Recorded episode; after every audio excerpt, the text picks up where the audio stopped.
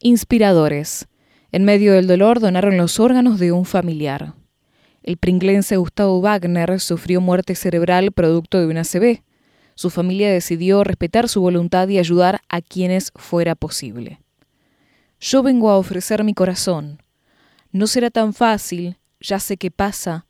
No será tan simple como pensaba, como abrir el pecho y sacar el alma. Una cuchillada del amor. Fito Páez. Con esta frase el músico rosarino Fito Páez, el pringlense Guillermo Wagner compartió en sus redes la situación que enfrentó días atrás cuando su papá Gustavo, asiduo colaborador de la cooperadora del Hospital Municipal, sufrió la muerte cerebral irreversible, producto de una ACV y la familia entera decidió donar sus órganos, tal como él había expresado en vida que era su voluntad. Gracias a esta decisión, en un momento de tanta conmoción y dolor, una de sus córneas pudo ser trasplantada a un hombre de 74 años que estaba en lista de espera del Cucaiba, Centro Único Coordinador de Ablación e Implante Provincia de Buenos Aires. Cuando el médico dijo que el estado de salud de papá era irreversible y supimos que el final era cuestión de pocas horas, nos comentó la posibilidad de donar los órganos.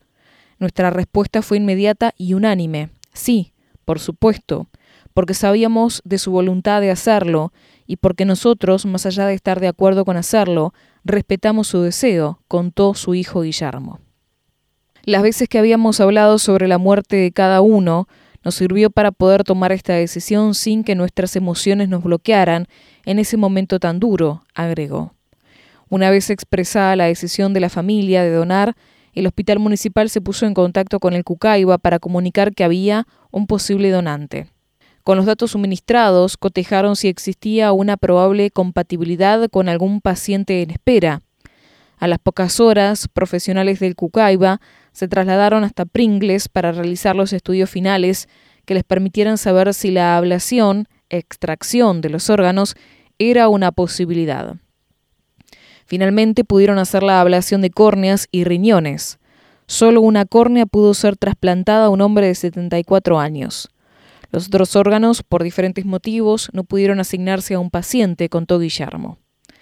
Puede parecer poco, sin embargo, hemos podido ayudar a que un hombre mejore su calidad de vida a los 74 años. Y para esa persona seguramente lo que hicimos es un montón.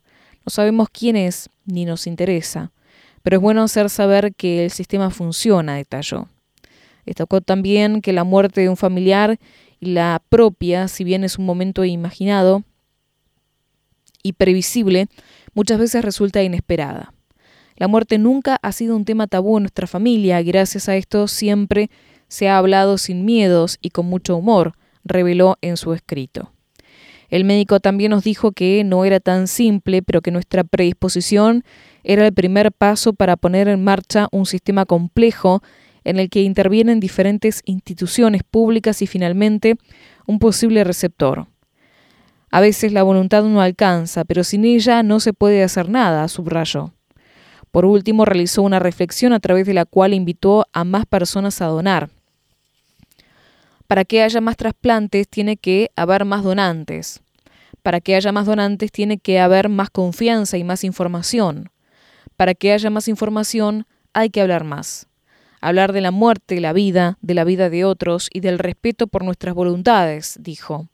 Así nos daremos cuenta que en definitiva donantes y pacientes que esperan un órgano somos puntas de un mismo lazo y como dice la canción de Fito, podemos unir las puntas de un mismo lazo para irnos tranquilos, irnos despacio y dar todo y recibir algo, algo que nos alivie un poco más, concluyó. La familia Wagner es un ejemplo de que aunque la partida de un ser querido suele ser devastadora, ese dolor se puede transformar en esperanza para otros que luchan por sobrevivir, ya que la donación de órganos es un acto de generosidad que puede marcar la diferencia entre la vida y la muerte para quienes se encuentran en la lista de espera.